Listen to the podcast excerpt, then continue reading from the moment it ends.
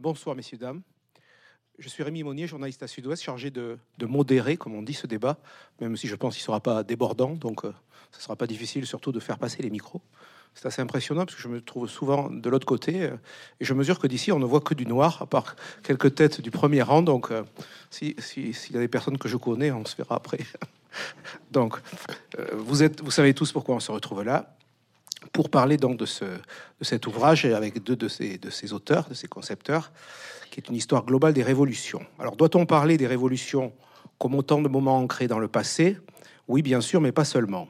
Il suffit par exemple de décentrer notre regard d'Européens vers Tunis, Alger, Hong Kong actuellement ou Téhéran.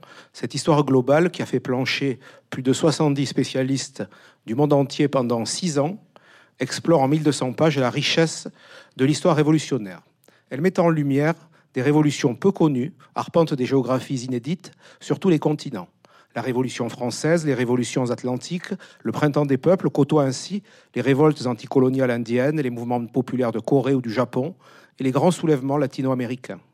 Les révolutions russes et chinoises ne font pas oublier celles d'indépendance, notamment africaines, ni les rébellions qui émaillent un monde en perpétuelle effervescence.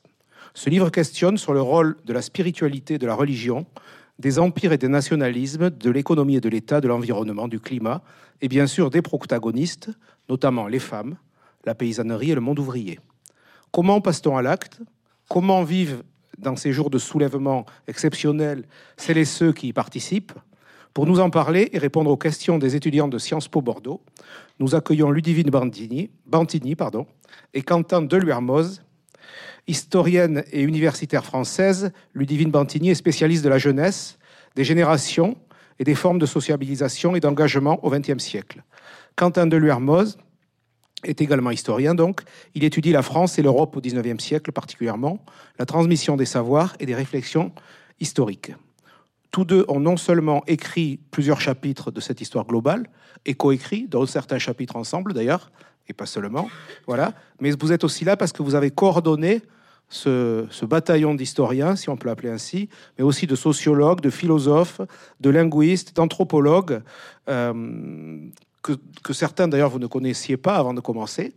Euh, et, il faut saluer pour ça les, éditions La Découverte, puisque ce travail de longue haleine avec tout ce monde dans, plusieurs langues a duré six ans euh, avant d'aboutir à, cet ouvrage très complet. Donc, euh, à vous maintenant la parole et euh, aux étudiants avec la première question qui nous est posée par Ilona. Bonsoir. Euh, donc, dans notre première partie, Anouk et moi, nous allons vous présenter des questions plus sur votre méthodologie et les définitions. Ma première question, c'est pourquoi avoir choisi une approche globale et comment avez-vous décentré votre, votre regard? Et aussi, comment avez-vous choisi les chercheurs pour, pour écrire ce livre?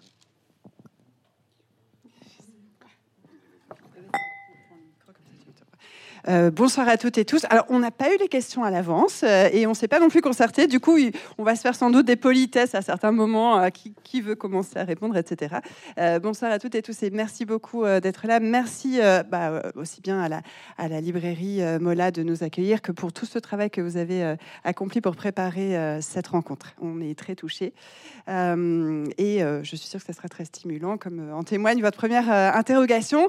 donc, oui, ben, on s'est dit que l'histoire globale était euh, nécessaire pour l'approche euh, de l'histoire euh, révolutionnaire, dans la mesure où souvent ces révolutions puisent à des inspirations qui sont elles-mêmes très internationales, voire internationalistes, que les solidarités entre les peuples, les formes de fraternité sont souvent matricielles dans les révolutions, elles sont vraiment un socle constitutif, que les résonances, les influences, les, les, formes comme ça de circulation sont là aussi tout à fait crucial pour comprendre les révolutions. Donc, euh, il y a une première raison qui euh, indique que cette dimension globale, elle est en quelque sorte intrinsèque à cet objet, même si, bien sûr, il a pu y avoir euh, de longues études et une longue tradition historiographique qui était plutôt nationale et donc parfois même statocentrée, donc centrée sur certains États et certaines situations singulières. Donc là, on a voulu, bon, là, dire ça, c'est un peu banal de dire qu'on a voulu varier les échelles parce que c'est pas uniquement du global qui écraserait les situations y compris dans leur finesse géographique, locale. Donc on s'est aperçu d'ailleurs que l'échelle nationale n'est pas forcément toujours la bonne pour comprendre les phénomènes révolutionnaires.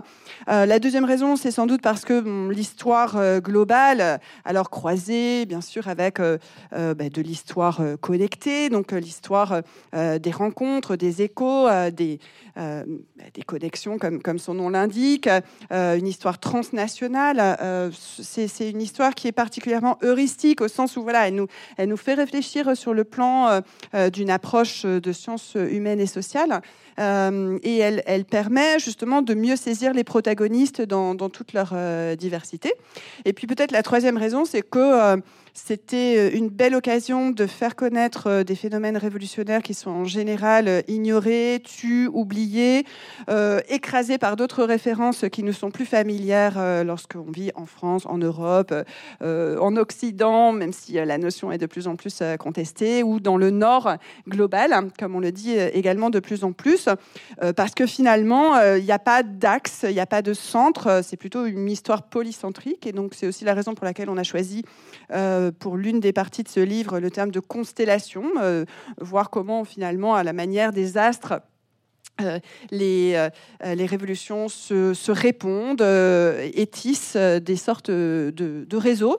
et il n'y a pas non plus, non seulement il n'y a pas d'axe ni de centre à proprement parler, mais il n'y a pas forcément non plus de pivot qui indiquerait une boussole, par exemple, comme on se l'imagine souvent quand on vit en France et qu'on se dit que la Révolution française a été une révolution matricielle.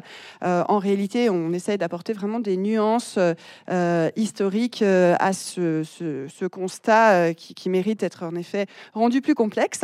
Euh, et à certains moments de notre histoire, euh, en particulier tout au long du XXe siècle, ce sont plutôt les Suds, avec une approche, on va dire, tricontinentale du côté de l'Amérique latine, de l'Asie et de l'Afrique. plutôt donc ces Suds qui ont donné des impulsions, qui ont donné des espoirs révolutionnaires à ce Nord global. Peut-être qu'on peut relancer par une question complémentaire pour tenir le, pour que chaque, pour qu'ils puissent poser toutes leurs questions en fait. Anouk prend la suite. Bonsoir madame, bonsoir monsieur. Votre, votre collègue, monsieur Boris Gobi, emploie l'expression dans l'ouvrage ni livre rouge ni livre noir. Ainsi, est-ce que vous seriez en capacité de nous dire s'il est possible d'être complètement neutre lorsque l'on parle de révolution?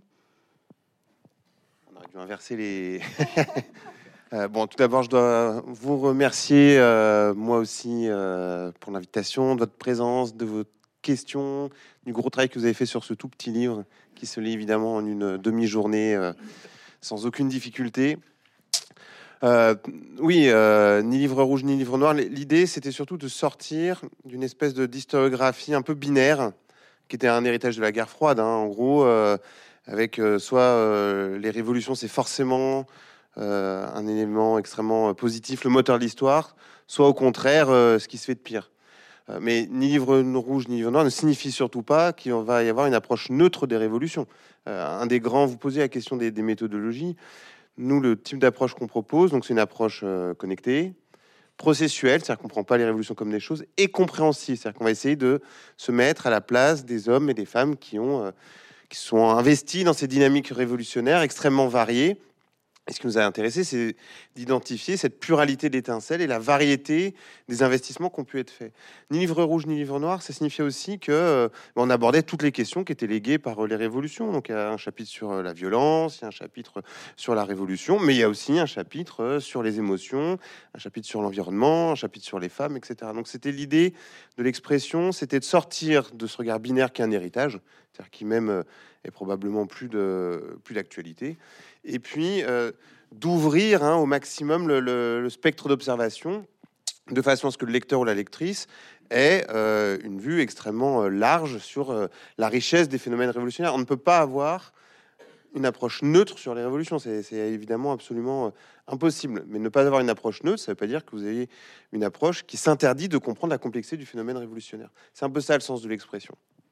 Et si je peux dire euh, deux mots en complément, parce que la, question, en effet, elle est, majeure, et donc pour aller dans le sens de ce que dit Quentin, en fait, je pense qu'on peut distinguer euh, la neutralité et l'objectivité. On a essayé vraiment d'objectiver euh, ces phénomènes historiques en essayant de les examiner sous leurs différentes facettes. En revanche, on n'est pas convaincu de la possibilité d'une supposée neutralité axiologique. Alors, vous le savez peut-être, et si vous ne le savez pas, on peut en dire deux mots. La notion de neutralité axiologique est souvent attribué à Max Weber. C'est l'idée qu'il y aurait une axiologie au sens d'un axe de valeur euh, qui irait par exemple du mal au bien, en tout cas qui serait euh, bipolaire, qui serait bipolarisé. Euh, et comme l'a indiqué Quentin, justement, on a refusé ce, type de dichotomie, de, binarité, de, clivage. et de surcroît, Max Weber, en réalité, n'avait pas véritablement défendu cette, cette idée-là. C'est une, traduction qui est un peu fallacieuse en, en français. Lui-même était très engagé. Donc on pense que on ne peut pas véritablement être neutre sur des sujets comme euh, celui-là. Euh, et d'ailleurs, euh, on, a été obligé de constituer un périmètre de l'histoire des révolutions qui, notamment, a supposé pour nous, hein, et c'était un choix qui lui-même n'est pas neutre, de considérer que des régimes qui peuvent s'être réclamés de la révolution, avec l'homme nouveau, le fascisme, le nazisme, la révolution nationale de, Pétain, par exemple, n'étaient pas à nos yeux des, révolutions, pouvaient être même des phénomènes euh, contre-révolutionnaires. Euh, et donc on a décidé évidemment d'interroger et de poser cette question, mais de ne pas inclure euh, ces régimes ou ces idéologies dans notre histoire. Alors, il en a une question justement dans ce périmètre par rapport à, malgré tout, vous avez fait un plan à l'ordonnancement de, de tout ça. Alors, comment parvenir à comparer les révolutions entre elles en soulignant les, régularités de, chacune, mais tout en gardant aussi en considération leur spécificité? Oui, bah, la, question est excellente parce que c'est tout le problème, surtout avec les révolutions, parce que le, le, personne qui traverse une révolution, qu'elle soit favorable ou défavorable, va le vivre comme un événement unique et exceptionnel. L'idée que c'est incomparable. D'ailleurs, si vous interrogez des spécialistes de la Révolution française, souvent ils vont vous dire vous ne pouvez pas comparer ces révolutions euh, entre elles. En même temps, le fait est que en situation révolutionnaire, euh, les acteurs et les actrices font des comparaisons en permanence. Hein s'inspire euh, des précédents, on compare à, ce qui s'est fait à côté. Donc au fond, nous, le choix qu'on a fait, euh, c'est de s'octroyer les deux possibilités. Donc euh, Ludivine l'a dit, hein, il y, a plusieurs parties, mais les deux grandes parties, c'est une partie constellation. On explore les différentes résonances révolutionnaires autour d'un espace-temps donné. Et là, on est plutôt intéressé par la question des singularités, des diversités, des appropriations, etc. Mais comme ça, c'était pas suffisant d'en rester là. Euh, on a fait une autre partie qui s'appelle Traversée, où là, on fait une entrée par, euh, par notion, donc type violence, étatisation, l'homme et la femme nouvelle, etc. Où là, on a demandé aux auteurs et aux autrices de faire l'effort de la comparaison. Euh, et de faire la comparaison dans le temps et dans l'espace. Alors, ils pouvaient choisir le périmètre des révolutions. On leur pas demandé de tout faire. Chaque fois, on a une petite spécialité. Mais néanmoins, d'essayer de trouver, je ne sais pas si c'est des régularités, mais en tout cas, euh, des, éléments communs qui permettent de, poser la, de poser la question. Donc c'est ce double dispositif qui nous permettait de répondre à, la question. Le problème de la comparaison, si vous voulez, c'est que dès qu'on compare des événements, vous devez choisir des critères. Donc dès qu'on choisit un critère, on réduit la complexité de l'événement. Euh, par exemple, si vous voulez étudier, euh, je sais pas moi, la part des ouvriers dans les révolutions, vous allez avoir une définition de l'ouvrier qui ne correspondra pas toujours à la diversité des mondes ouvriers dans les différents espaces que vous allez croiser. Donc il y a un coût en fait. Et ça, bah, faut l'assumer. Donc, notre idée, c'est que les deux, euh, les deux démarches sont essentielles comprendre la richesse, le foisonnement des événements révolutionnaires, et en même temps se donner les moyens de comprendre euh, des éléments récurrents qui posent des questions sur ce qu'est une révolution, ce qu'est le politique, ce qu'est le temps, etc., etc. Voilà le double dispositif qu'on a mis en œuvre. Et d'autant que, puisque Quentin vient de parler de la notion de temps, c'est vrai qu'il y a cette singularité de chaque révolution. Et en même temps. Euh, il y a une conscience historique, ce qu'on pourrait nommer une historicité euh, euh, de la part des protagonistes qui ont la conscience de s'inscrire dans une histoire des révolutions, qui souvent, sans forcément comparer ce qu'ils sont en train de vivre à ce qui s'est passé précédemment, mais qui ont qui puisent leurs inspirations, euh, leurs, espoirs, leurs stratégies aussi à des révolutions précédentes. donc ils font allusion, ils font référence et, et, parfois même font vivre en quelque sorte le passé dans le présent. Donc c'est pas nécessairement une comparaison, mais trace des, des, continuités et trace en tout cas une effervescence de la conscience historique. Justement, à propos de temporalité, Anouk une question un peu complexe. Quand peut-on considérer qu'une révolution est terminée et existe-t-il véritablement une fin à la révolution? Oui, je vois qu'il y a un tuilage des questions qui est parfait. Hein. On aborde la question du temps, question sur le temps. Bravo, euh, belle, belle gestion, hein, euh, extraordinaire. Euh, alors, question complexe, oui, très complexe. On n'a pas arrêté de se la poser. il y a plusieurs façons. Il y a un petit, un petit chapitre qui s'appelle Comment se terminent les révolutions. Mais on l'a un peu ouvert en réalité. Il y a, plusieurs façons de, poser la question d'une certaine manière. Euh, certaines révolutions euh, sont arrêtées par la répression, tout simplement. Donc là, il y a un effet de, coup d'arrêt qui est extrêmement euh, brutal. D'autres révolutions, comme la Révolution française, la Révolution russe, aboutissent à une transformation et vont finir par se stabiliser. Donc à partir de ce moment-là, à quel moment on pose le point d'arrêt? Nous, ce qu'on a voulu rappeler, c'est que même si vous prenez un événement comme la Commune de Paris, par exemple, qui a duré 72 jours, qui s'arrête du 21 au 28 mai, qui est euh, arrêté euh, de façon extrêmement brutale, 10-15 hein, 000 morts. La, résonance mémorielle de la commune fait que c'est très dur de dire quand s'arrête l'événement, en fait. Puisque deux ans après, vous avez des révolutions qu'on connaît très peu, c'est ces révolutions qu'on découvre par le livre, les révolutions cantonalistes espagnoles en 1873, qui font écho à la commune. Euh, après, on trouve euh, des événements au Mexique qui font écho à la commune. Donc, du coup, est-ce qu'on peut dire que la commune s'est arrêtée au moment de son point d'arrêt? Donc, nous, ce qu'on a voulu, euh, ce à quoi on a voulu sensibiliser le lecteur et la lectrice, c'est la pluralité des temporalités dans lesquelles s'insèrent les révolutions. Et à partir de là, bah, c'est le lecteur qui choisit, en fait, s'il décide de l'arrêter au moment où il y a un coup d'arrêt, au moment où il y a une résurgence, ou au moment où il y a aussi des cycles révolutionnaires qui reviennent dans certaines, dans certaines certains groupes, on peut penser à tout le mouvement des cycles révolutionnaires autour de la décolonisation. il faut les penser ensemble. Là, euh, le fait que l'un s'arrête un moment signifie pas que l'ensemble du cycle s'arrête. Donc l'idée, c'est surtout de donner euh, au lecteur ou à la lectrice les outils pour réfléchir à cette question très difficile. Parce que vous parlez tout à l'heure de la question de la neutralité, mais c'est là, c'est que si on décide quand s'arrête une révolution, et ben à ce moment-là, on décide ce qu'est une révolution, ce qu'est son terminus, ça, la norme qu'elle est censée avoir, etc. Nous, on n'a pas voulu rentrer dans, ce, dans cette question-là. On a voulu euh, laisser ouvert la réflexion sur euh, la fin des révolutions. Avez-vous parfois des approches différentes en fonction des, des, des, de vos des métiers? Par exemple, un historien réfléchit pas forcément comme un sociologue, enfin n'a pas les, les mêmes codes. Vous êtes trouvé parfois face à quelques hiatus? Des hiatus, non, en fait plutôt des complémentarités. Et je crois que de plus en plus en sciences sociales, euh, euh, alors l'interdisciplinarité, c'est peut-être euh, un mot fétichisé comme ça, mais quoi qu'il en soit, on essaie de, le mettre en œuvre très concrètement. D'où, voilà, hein, comme vous l'avez rappelé tout à l'heure, le fait qu'il y a aussi bien des démographes, des anthropologues, des sociologues, des, politistes, et y compris parmi nous, Boris Gobi ou Laurent Jean-Pierre sont, politistes, mais en fait, ils ont une fibre historienne très puissante, ce qui fait que, bah, par exemple, Boris a travaillé sur, euh, sur 1968 euh, et euh, la période des années 68 un peu comme moi, et on a d'ailleurs travaillé ensemble à certains moments. et il y a, voilà, il y a des porosités qui sont tellement évidentes que c'est, on ne va pas du tout de cloisonnement, de cloisonnement disciplinaire. Merci. Alors toujours dans cette partie, dans cette première partie qui est autour de la méthodologie, une nouvelle question qui est plutôt autour de l'étymologie du mot révolution. Comment expliquez-vous le changement de sens du mot révolution, désignant à l'origine un retour vers un point de départ, mais étant à présent utilisé dans le langage commun au sens de transformation radicale?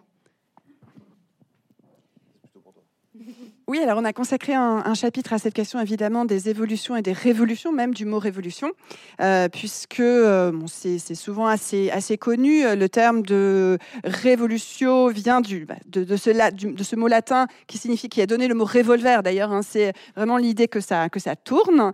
Euh, et à partir du XIe siècle, en latin, XIIe siècle, dans, les, voilà, dans la langue française, il y a cette apparition de l'acception astronomique euh, du mot révolution. Donc ça signifie bien une circularité, euh, puisque c'est un astre qui fait le tour euh, voilà, de, son orbe, qui revient au point de départ par rapport à son orbite. et, et, cette acception, elle a, elle a été multiséculaire. ce qui est très intéressant, c'est de voir que la dimension plus directement sociale et politique, et surtout politique, apparaît au XVIIe siècle, mais en fait, comme un événement, en réalité comme un événement circulaire. Donc, euh, il y a une première transition euh, de l'acception du mot au XVIIe siècle, notamment pour les révolutions euh, anglaises. Mais le premier sens de ce mot révolution employé dans le cas des révolutions anglaises, c'est celui de la chute de Cromwell. Donc, non pas nous, ce qu'on appellerait révolution, mais la chute de Cromwell et la restauration de la monarchie. Et c'est surtout au XVIIIe siècle, avec ben, un certain euh, un nouveau régime d'historicité, puisqu'on parlait de temporalité et d'historicité, c'est-à-dire une autre manière de concevoir et le temps et le monde euh, et ce rapport passé, présent, futur. C'est plus du tout une conception circulaire, c'est plus non plus une conception, on va dire, téléologique, c'est-à-dire que là, euh, dans la téléologie, le télos, c'est la fin au sens de finalité et de d'achèvement. On, on, se dit que l'histoire est forcément fléchée, qu'elle a cette fin nécessaire. Désormais, au XVIIIe siècle, on n'a plus ce régime d'historicité. On a un régime d'historicité où ce sont les hommes et les femmes, euh, les, hommes au sens anthropologique du terme, qui font l'histoire. Il n'y a plus de puissance métaphysique, c'est plus Dieu ou un esprit supérieur qui ferait l'histoire. C'est assez vertigineux d'ailleurs, c'est comme un abîme qui s'ouvre euh, aussi euh, sous les, pas et les pieds des, protagonistes des révolutions, parce qu'il y a de plus en plus cette conscience que voilà, ils font l'histoire, ils sont en train de la faire et ils en portent la responsabilité. donc il y a comme un, kairos, là, comme disaient les Grecs, un moment opportun à saisir, à attraper, gripper et peut-être que l'occasion sinon peut, peut s'échapper.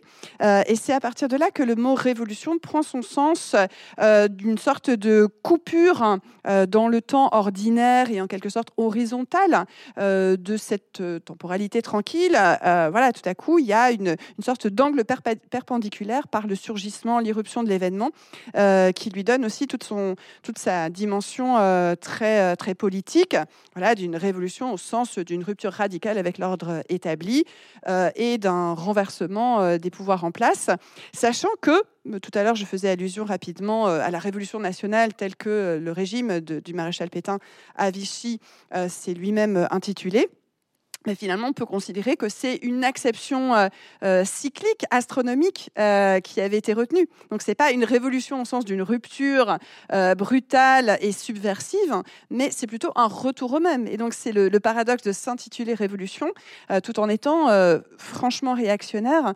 Et le même paradoxe pourrait se retrouver, on peut se référer aux, travaux de l'historien Johann Chapoutot, pourrait se retrouver du côté du, du nazisme et du régime d'historicité des nazis. C'est-à-dire que d'un côté, les les nazis ne, récusent pas pour autant euh, le terme de révolution, mais c'est une vision tout à fait millénariste, cyclique euh, des temporalités, au point que euh, la déchirure de la Révolution française aux yeux des nazis, par exemple aux yeux d'un Goebbels, est quelque chose qu'il faut effacer de cette histoire, parce que évidemment c'est l'avènement de la citoyenneté, l'avènement des droits humains, l'avènement tout simplement émancipatrice, émancipateur de, de, de, la liberté et de l'équité. C'est pas du tout la vision de la société le régime nazi. C'est plutôt une vision holiste, on va dire, au sens où euh, voilà, la société est un tout et les, les individus n'y sont pas des sujets à proprement parler. Euh, et donc, euh, finalement, voilà, c'est une acception du mot révolution qui est, qui est plutôt astronomique et c'est aussi la raison politique, idéologique, mais en l'occurrence aussi de, conception temporelle. c'est la raison pour laquelle on, a mis de côté ces, ces pratiques-là, ces idéologies et ces régimes, comme je disais tout à l'heure. Merci. Alors, donc vous le disiez, la, révolution est faite par des femmes et des hommes pour, pour, pour mieux vivre derrière. Donc, après cette, cette série de, questions un peu autour de la méthode un peu théorique, une, deuxième partie maintenant va être de questions vont être posées. Merci à nous, merci Ilona, par Marie-Lou et Benjamin qui vont monter sur scène. Et donc euh, autour justement de, de, la matière humaine, des émotions, de, de ce qui peut, des tensions qu'il peut y avoir, de, toutes ces questions transversales qui qu'on peut retrouver parfois en constante dans certains mouvements. C'est donc, je crois, Benjamin qui va poser la première question. bonsoir. Alors, la révolution est nécessairement violente?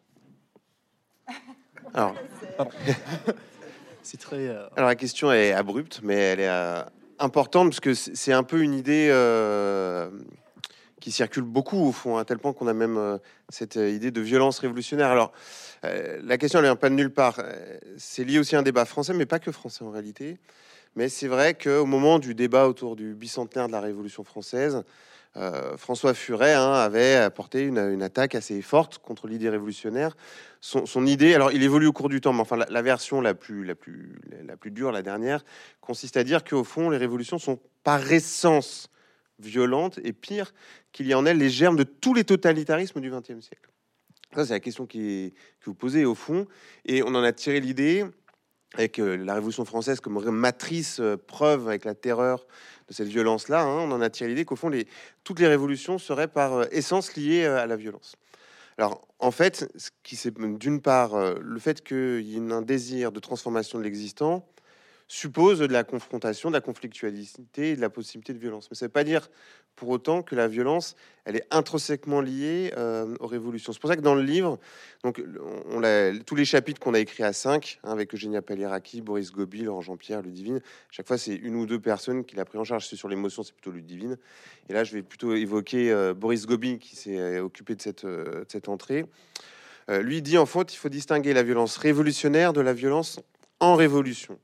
C'est-à-dire que c'est pas une composante propre euh, de la violence. il donne un exemple euh, très célèbre, on va revenir sur la Révolution française, hein. c'est celui de la princesse Lamballe qui, en, septembre 1792, est massacrée. Donc, non seulement elle est massacrée, mais on la ranime pour qu'elle se voit en train de se faire massacrer.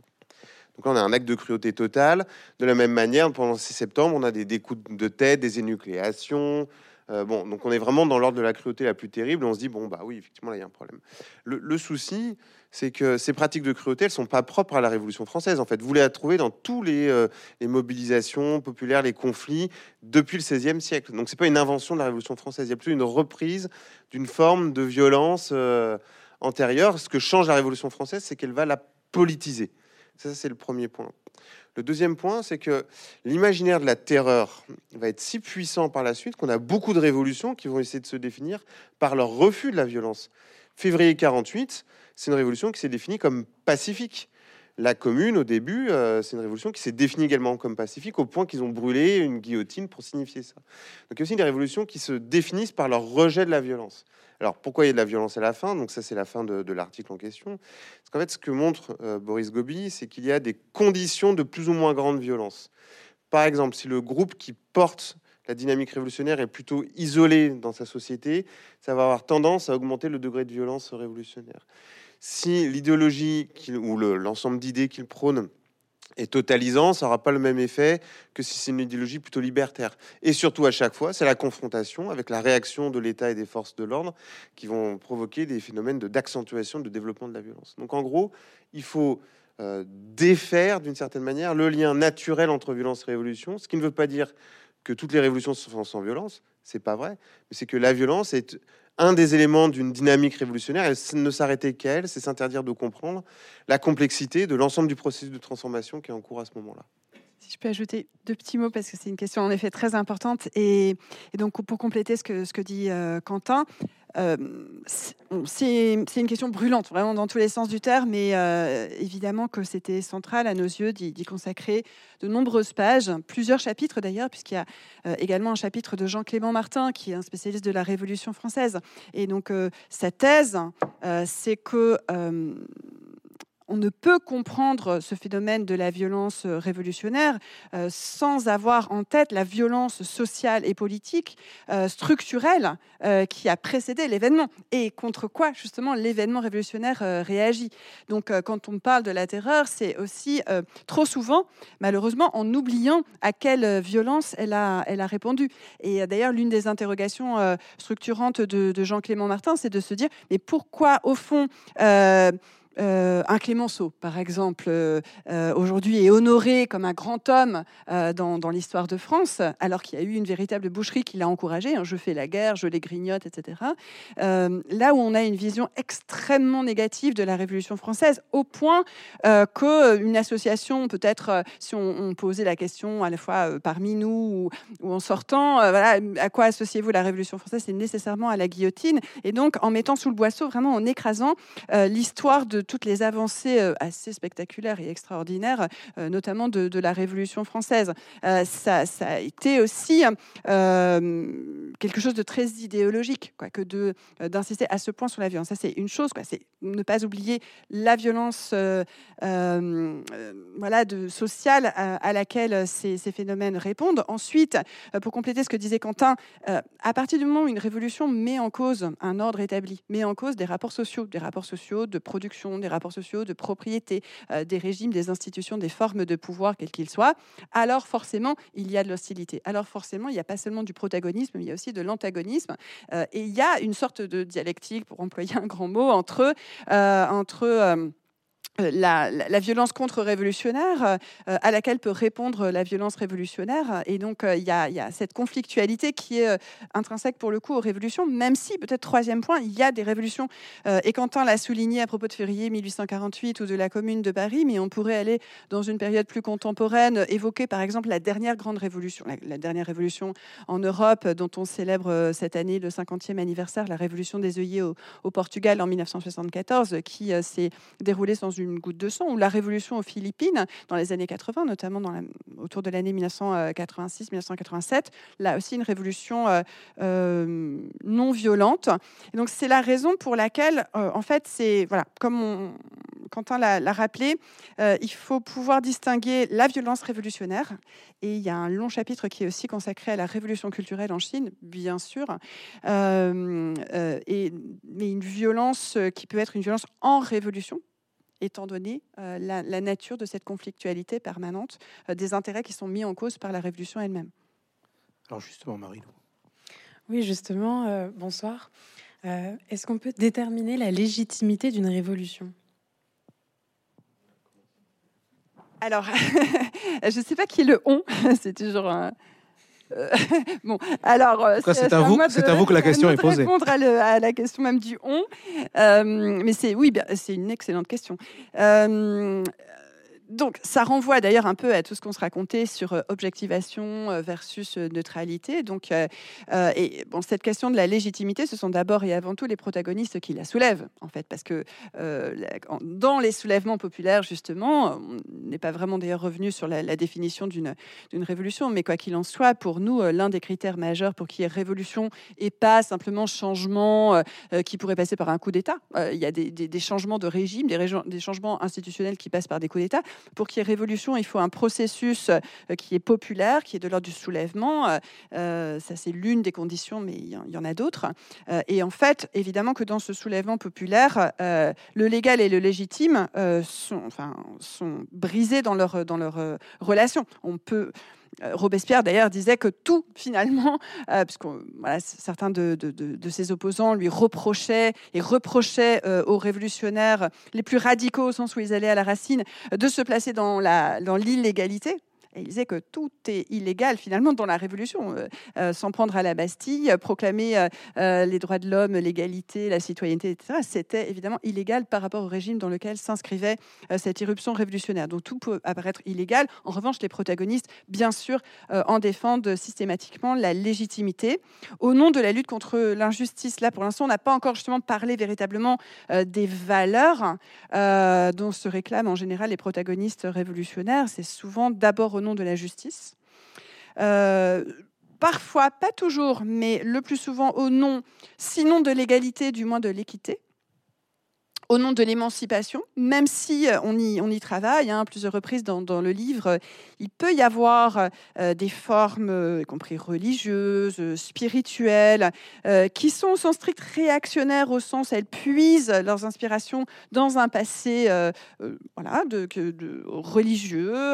il y a beaucoup de révolutions, je citais rapidement la, la, révolution haïtienne, qui a été une révolution considérable, la première république noire de l'histoire en, en Haïti, une opposition à l'esclavage aussi bien que à toutes les formes de colonialisme. Et en fait, dans la révolution haïtienne, il y a eu beaucoup de, spiritualité, de religiosité qui tenait à une sorte de coexistence avec les ancêtres, par exemple. Donc voilà, mais il y a une émancipation, comme ça, des valeurs émancipatrices, et vraiment l'idée aussi qu'on se soulève au nom de la dignité.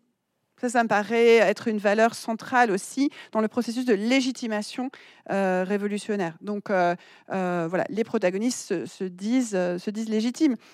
Et là, pour le coup, mais peut-être que tu nuanceras ou tu ne seras pas d'accord, Quentin, parce que en fait, cette question-là, euh, on ne l'a pas tranchée non plus, mais c'est pour ça que votre question est d'autant plus excellente, me semble-t-il, c'est que euh, ce n'est pas forcément à nous de donner des brevets de légitimité euh, révolutionnaire. On a tracé un périmètre qu'on a rappelé l'un et l'autre, parce que sinon, enfin, voilà, on peut se rappeler, sans, sans, vouloir de faire de provocation politique, Emmanuel Macron a signé un livre qui s'appelle Révolution, c'était son livre de campagne dans la campagne de 2016-2017.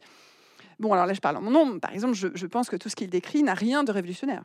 C'est même parfois même euh, le contraire. Mais quoi qu'il en soit, voilà, nous justement, on a voulu fixer euh, un périmètre qui soit très clair sur le plan euh, historique et historiographique.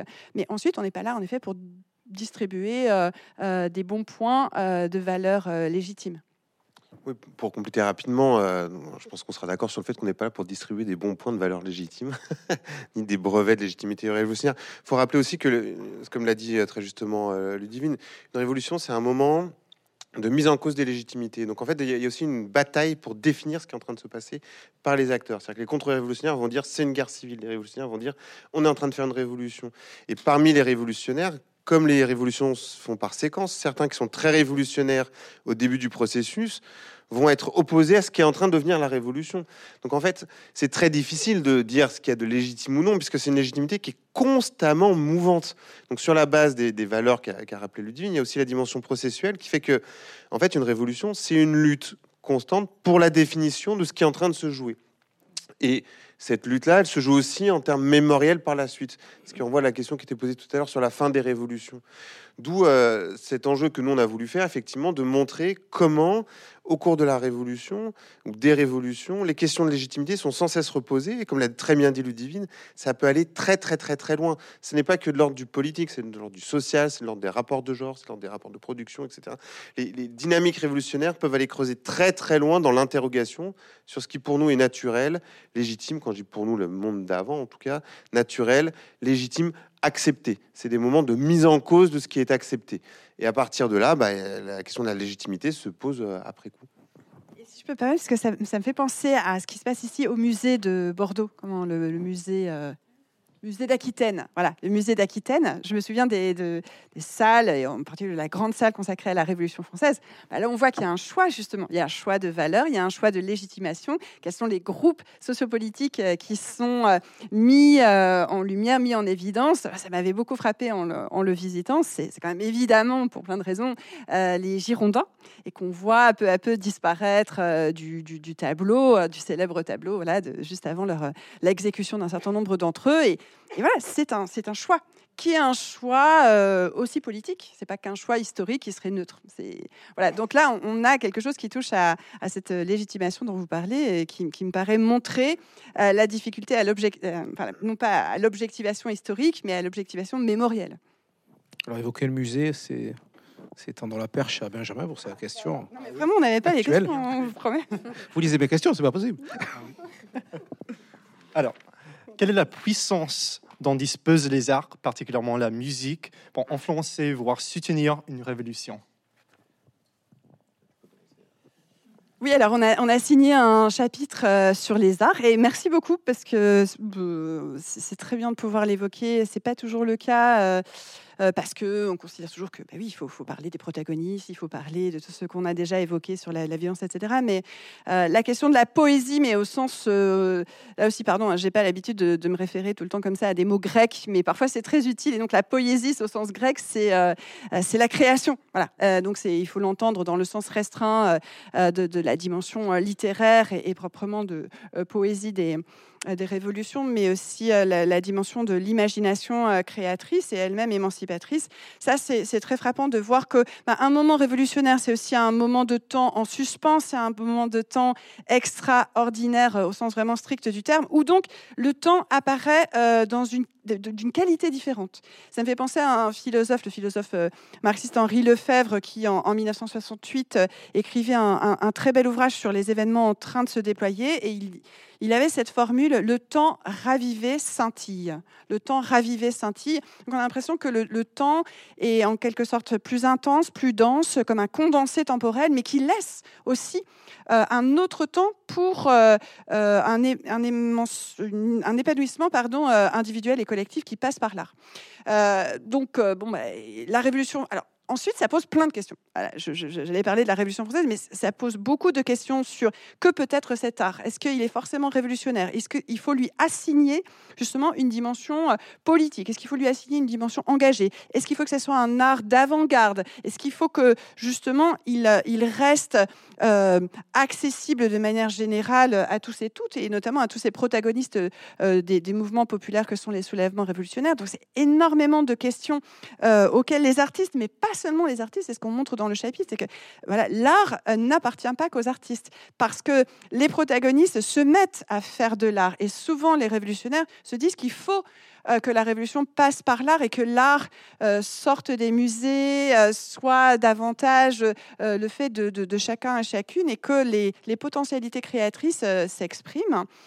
donc la question, c'est aussi celle du rapport passé, présent, futur. Est-ce que cet art doit être futuriste, pas au sens restreint du courant futuriste qui a eu peu à peu des tendances fascisantes dans, dans, les années 10-20 surtout, mais futuriste au sens justement d'une manière de se tourner vers, euh, vers un avenir espéré, souhaité, auquel on aspire Ou est-ce qu'il doit aussi s'imprégner de, de, passé? Donc tous ces débats ont vraiment beaucoup eu lieu. Alors par exemple dans la Révolution française, euh, qui s'inspirait beaucoup de l'art antique, euh, un des moments très passionnants, c'est justement la Commune de Paris euh, Louise Michel, elle avait euh, des qualités artistiques, bon, euh, romancière, poétesse, mais elle s'intéressait aussi beaucoup à la musique. et elle, imaginait justement une musique d'un autre temps, une musique du futur, qui serait notamment fondée sur la dissonance, un peu ce qu'inventeront ensuite le, les, musiciens du, décaphoniste, euh, mais qu'elle, elle puisait aussi dans la musique kanak, par exemple, donc des, dissonances euh, d'instruments qu'elle imaginait, voilà, qu'elle concevait euh, en lien avec cet imaginaire révolutionnaire.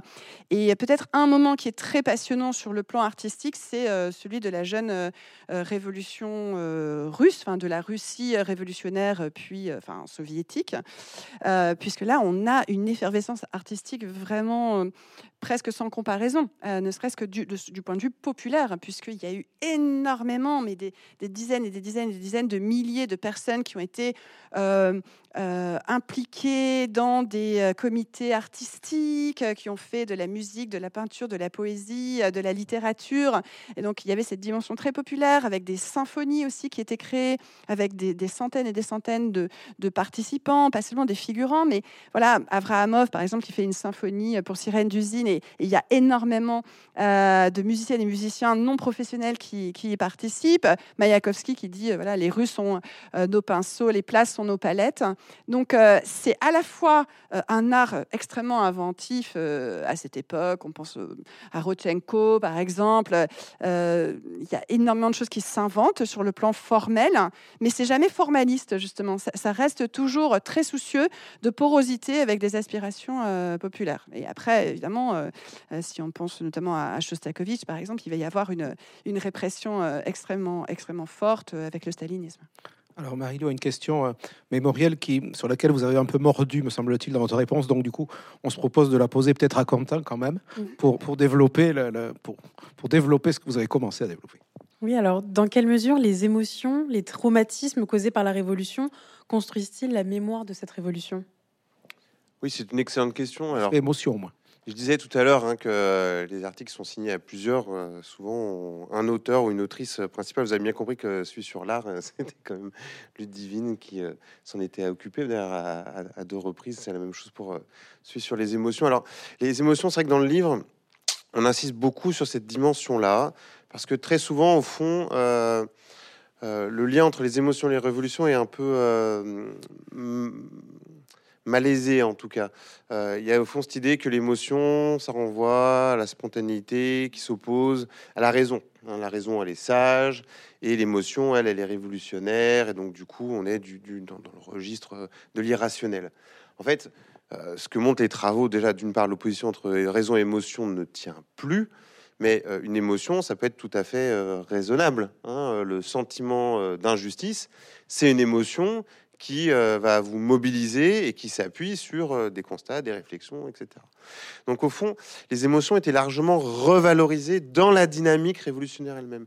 Et en fait, il y a un chantier qui s'est ouvert parce que euh, les émotions, on pense souvent aussi que c'est quelque chose qui est très personnel, mais en fait, les, solidarités, c'est des émotions collectives aussi qui se mettent en œuvre. De la même manière, les émotions de type la peur du complot, la crainte, tout ça sont des éléments qui vont accélérer certaines dynamiques révolutionnaires. Timothy Tackett vient de sortir un livre qui s'appelle L'anatomie de la terreur, qui revient un peu là-dessus. Donc du coup, les, émotions sont des éléments à part entière de l'élément de l'événement révolutionnaire, mais pas seulement comme un élément euh, dénigrant. À tel point que certaines révolutions vont essayer de penser de nouveaux registres émotionnels. Alors, on a beaucoup parlé de la Révolution française. C'est vrai que pendant la Révolution française, on pense qu'à la terreur, mais on oublie que les premiers révolutionnaires, ils ont essayé d'imaginer des rapports harmonieux entre les individus, transparents, fondés sur la sincérité, parce qu'on voulait s'opposer au maniérisme aristocratique. Donc l'émotion peut aussi être un projet politique en sens fort. Et on retrouve ça également euh, dans le cas de, de- de- des premiers temps de la Russie euh, révolutionnaire dont, dont tu viens de parler. Ce qui fait que du coup, l'émotion, elle est euh, évidemment porteuse de mémoire pour la suite. Alors vous en avez évoqué deux types la question du traumatisme, la question de, l'émotion positive. C'est- pas tout à fait les. Alors la question du traumatisme en histoire, hein, c'est une vraie question également. C'est une notion qu'on emprunte à la psychanalyse. Donc on fait très attention à pas appliquer des notions trop du présent sur le passé, mais n'en demeure pas moins que certains euh, acteurs ont été choqués par ce qu'ils ont vu et éprouvé à ce moment-là. Et le traumatisme, ça peut vous faire taire aussi. hein. C'est-à-dire ça, peut imposer euh, le silence. Mais dans les dynamiques euh, révolutionnaires et mémorielles, ce qui est intéressant, c'est un peu ce que disait Ludivine tout à l'heure, c'est que dans les moments révolutionnaires, on va se remémorer les révolutions passées et on va les associer à une émotion. C'est cette émotion qui va être motrice. Par exemple, si vous prenez euh, euh, la révolution de, de 1848, puisqu'on l'a évoqué un petit peu tout à l'heure, l'idée c'est de retrouver les promesses non advenues de la Révolution française. Donc on se place dans leur continuité et de les réactiver pour faire une meilleure révolution que ce à quoi aboutit la Révolution française, qui a été un petit peu décevante de leur point de vue. En tout cas, il y a deux types de projets révolutionnaires. Il y en a un qui est pacifique l'autre qui est beaucoup plus social. Et ceux qui sont beaucoup plus social estiment qu'il y a quelque chose qui a été oublié, abandonné hein, dans la Révolution française et qu'il s'agit de, remobiliser. Ici, l'émotion, c'est un moteur de mémoire et c'est une mémoire qui est une motrice d'action. Une bonne partie de cette émotion révolutionnaire, la question c'est comment elle se transmet dans les moments non révolutionnaires. Eh bien, de, mille manières différentes. Euh, Il y a euh, les artistes, il y a euh, tous ceux qui essayent de maintenir vivante euh, cette dimension-là, mais aussi ce qu'on se rend compte, c'est que, y compris la culture populaire, les gravures, euh, les tableaux portent en réalité des palimpsestes mémoriels et des éléments qui ne suscitent absolument rien en situation ordinaire vont faire sens au moment révolutionnaire. Donc il y a des émotions qui sont tapies dans euh, les recoins de la culture populaire euh, la plus partagée, y compris euh, actuellement. Je vous propose qu'on inverse les deux dernières questions. C'est plus logique, me semble-t-il, que tu continues et, et tu finiras avec l'autre. Oui, voilà. sur la tienne. du coup, justement, euh, quel rôle joue la Révolution française dans l'imaginaire révolutionnaire? Alors, je, je vais reprendre la parole. euh, Donc, moi, je suis plus 19e par ailleurs. et euh, Ludivine, même si elle a une connaissance euh, très vaste, est plus 20e un petit peu. Bon, euh, ce qui explique qu'on est plus à l'aise sur certains sujets que, sur d'autres. Alors, la Révolution française, le problème, c'est qu'elle couvre les deux, en fait. hein. ce que montre le livre, souvent, on nous pose la question. On nous dit, bon, euh, c'est super votre, votre histoire globale, là, mais la Révolution française, elle disparaît. Il n'y a pas un chapitre Révolution française. Donc, scandale, euh, surtout en France, pas du tout, etc. En réalité, si vous regardez euh, les occurrences sur la Révolution française, elles c'est les plus nombreuses. Alors, soit vous êtes de bonne humeur et vous dites bon bah tout va bien, la Révolution française est sauvée, soit vous êtes de mauvaise humeur, vous dites bon bah la dimension globale est ratée. En fait, vous mieux être de bonne humeur parce que ce que on peut constater, c'est que la Révolution française, c'est un événement qui a une dimension globale dès son déroulement. Alors, Ludivine l'a rappelé tout à l'heure, hein, on a la révolution américaine, on a une révolution batave, il y a la révolution haïtienne qui est très importante, parce qu'en fait, c'est la révolte des esclaves qui va provoquer le décret sur l'abolition de l'esclavage en 1794, qu'elles sont connectées entre elles. Mais c'est vrai que la Révolution française est, vraiment un des socles de l'affaire, et euh, ces références vont se répercuter dans le monde entier pendant toutes les révolutions euh, latino-américaines des années 1820, et on les trouve jusqu'en Inde. Hein. Il y a un sultan, Tipu, très célèbre, dans le Mysore, qui crée un club des Jacobins pour s'opposer aux Anglais. Et en fait, ce qu'on constate, c'est que toute nouvelle séquence révolutionnaire réactive la mémoire de la Révolution française, l'interprète de façon différente, mais en même temps la recharge en fait à, chaque fois. Alors un exemple qu'on prend souvent, c'est la Révolution jeune turque de 1908 où euh, ces jeunes Turcs donc, qui, qui s'opposent à l'Empire ottoman mobilisent l'imaginaire de la Révolution française, mais ils la comprennent comme une révolution constitutionnelle. Or, Ludivine nous a bien rappelé tout à l'heure, en fait, l'extraordinaire richesse qui a été la Révolution française. Mais eux, ils veulent y voir une, révolution constitutionnelle. Ils enlèvent la dimension anticléricale parce qu'ils trouvent que ça pose problème par rapport à la population qui est euh, la majorité musulmane. Mais ils vont y associer à ça la référence à la révolution russe, la référence à l'ère Meiji au Japon, pour dire qu'ils sont pas en train de faire une révolution qui copie simplement l'Occident. Donc, vous voyez, chaque fois, chacun se réapproprie euh, la Révolution française un petit peu à sa manière et la réinvente. Or, cette réinvention, vous la trouvez en Russie, vous la trouvez en Chine et vous la trouvez jusqu'à aujourd'hui dans le mouvement Black Lives Matter à Détroit. Euh, euh, les, militants, les manifestants chantaient Est-ce une révolte Sire? Non, c'est une révolution. C'est-à-dire qu'il y a une part de l'imaginaire de la Révolution française qui est encore présent aujourd'hui. Donc, nous, dans le livre, ce qui nous intéressait, c'était au fond de voir comment un événement aussi matriciel que la Révolution française l'est en lui-même, mais aussi parce qu'il n'a cessé d'être réinvesti et réinventé tout au long des 19e et 20e siècles jusqu'à aujourd'hui. Ce qui fait que la Révolution française, c'est un élément d'une mémoire, littéralement, globale, contemporaine. Il y a pourtant un mais que va soulever Benjamin.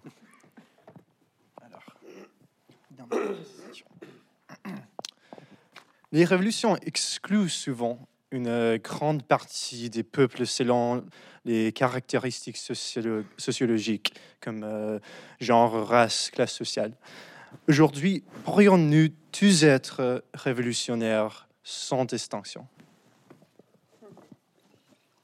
Euh, c'est une très très bonne question là aussi, euh, qui, nécessite justement ce que ce qu'on apprécie aussi beaucoup, je crois, dans Vocation, c'est que elle se contente pas de recloisonner, voilà, les, thématiques presque en fonction de chapitres, mais ça ça embrasse en fait euh, euh, plusieurs, euh, plusieurs chapitres et plusieurs textes déclinés dans, le, dans le livre. Et ce sont des questions assez fondamentales. Donc, comme on l'a dit, pour qu'il y ait révolution, il faut qu'il y ait du peuple. On peut citer par exemple un, livre de Deborah Cohen sur la notion de peuple. comment on bascule d'une population au sens démographique, au sociologique du terme, à un peuple au sens d'une catégorie catégorie politique euh, agissante qui justement met en œuvre des capacités euh, euh, à se montrer dans son protagonisme. en même temps, alors la, dans, un soulèvement populaire, il y a cette force-là, mais celles et ceux qui se mobilisent sont parfois minoritaires. Et, surtout, il y a des espèces de turnover Déjà, c'est une, chose qui, paraît importante, c'est-à-dire euh, de roulement euh, des, rôles. Euh, ça a été très bien montré, par exemple, dans le magnifique euh, récit d'Éric Vuillard, 14 juillet, mais qui s'appuie sur des archives, hein, sur euh, le 14 juillet 1789. Il montre bien comment euh, ben, certains protagonistes, lors des grandes journées révolutionnaires, ou c'est ce que montre aussi à Imberstein dans, son livre majeur révolutionnaire, en forgeant la notion de protagonisme, certains, voilà, certains acteurs et actrices de, cette histoire vont à un moment être un peu laissés sur le côté ou vont eux-mêmes faire une pause dans leur activité révolutionnaire et, être euh, remplacé par, euh, par d'autres. Euh, voilà, celui qui a contribué par une hache à briser le pont-levis de la Bastille, bah, il s'écroule en quelque sorte, épuisé par son geste, heureux de, cette, de cette action mémorable et extraordinaire. Mais ce sont d'autres euh, qui vont euh, prendre d'assaut la, Bastille le 14 juillet 1789. Donc ça, c'est une, première chose, c'est qu'il y a aussi des, roulements, il n'y a jamais une majorité écrasante qui se lance dans la Révolution. Euh, autre chose par rapport à ce que vous dites et notre approche Bon, bah, elle est intersectionnelle. Voilà, c'est enfin, euh, un mot qui est devenu euh, très commun dans, dans les, sciences sociales, mais pas seulement d'ailleurs. Euh, on, on a été très soucieux, je crois, d'être, de ne pas négliger les, les catégories que vous avez évoquées ici comme des catégories, encore une fois, heuristiques, au sens où elles donnent à, penser dans, les, dans cette approche historique et de sciences sociales. Donc, en l'occurrence, le genre, la classe, la race. Et donc, il y a de- des, des chapitres importants, par exemple celui d'Aurélia Michel, euh, sur la question de la race, justement, dans les révolutions. Donc, on a parlé à plusieurs reprises euh, de la révolution haïtienne en tant qu'elle, elle aussi, elle a été tout à fait matricielle. Quentin le rappelait euh, pour ce qui concerne le, décret sur l'abolition de l'esclavage en 1794, mais au-delà, sur tout ce qui s'est passé dans le continent, notamment sud-américain ou latino-américain, combien la question de la euh, du combat contre le racisme, combien le protagonisme noir, en l'occurrence, a été absolument majeur pour bien d'autres révoltes euh, qui ont émaillé euh, cette histoire de, l'Amérique centrale et de l'Amérique du Sud, avec parfois moins de succès évidemment que la révolution haïtienne. Donc voilà, les protagonistes sont, sont très divers et on a essayé de respecter aussi leur, diversité. En même temps, ça, ça a été aussi souligné à un moment de la discussion par, par Quentin, on pourrait dire qu'il y a... Il y a trois grandes catégories euh, dans, la population que, vous évoquez, parce que toute cette population ne devient pas nécessairement un peuple au sens, euh, encore une fois, politique du terme. Euh, Il y a celles et ceux qui mènent ces révolutions à certains moments de leur histoire, avec toute cette dimension de sédimentation temporelle qu'évoquait Quentin. Voilà, il y a des moments où on s'arrête. Il y a ceux qui s'opposent, et là encore, parfois les deux catégories sont peureuses, mais il y a aussi celles et ceux qui regardent. Voilà, celles et ceux qui regardent, qui ne euh, qui peuvent avoir des émotions diverses, euh, qui peuvent avoir des raisonnements divers. Euh, et, bien sûr, il s'agit de pas forcément négliger cet aspect de la population, voilà, cette partie de la population qui, sans être indifférente, peut être dans l'expectative et dans le tournant justement de l'hésitation. C'est en soi une question très intéressante sur le plan historique. Merci, de, merci du rythme, du bon rythme que vous avez pour répondre, tout en étant profond, ce qui permettra à la fin de, de maintenir un, temps pour des questions de la salle, euh, puisque le public est venu nombreux. Donc, on va enchaîner par la troisième et dernière partie avec euh, Émilie et Tony qui vont nous rejoindre pour, euh, pour évoquer des études de cas de, de certains pays, notamment, que vous avez déjà évoqués lors de, de la partie actuelle. Et c'est, je crois, Tony qui va commencer par la première question. Alors bonsoir. Euh, justement, vous évoquiez euh, Haïti. Donc euh, la première question, comment les révolutionnaires haïtiens se sont-ils emparés des idéaux révolutionnaires et comment l'ont-ils adapté à leur cause?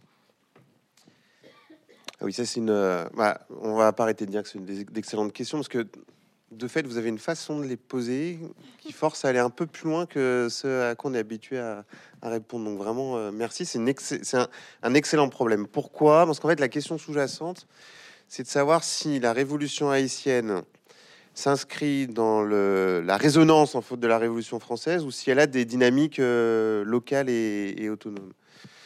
Euh, quand on fait cours, souvent euh, on dit voilà, une première remise en cause de l'esclavage par la philosophie des Lumières avec la création de la Société des Amis des Noirs en 1788. Et donc souvent les, les étudiants comprennent ah bah oui donc du coup euh, l'idée de l'émancipation, elle vient de France, elle a été appropriée euh, par- les esclaves. En réalité, ce que montrent de plus en plus les travaux, mais il a quand même fallu aller sur place, trouver des archives, il y en a très peu.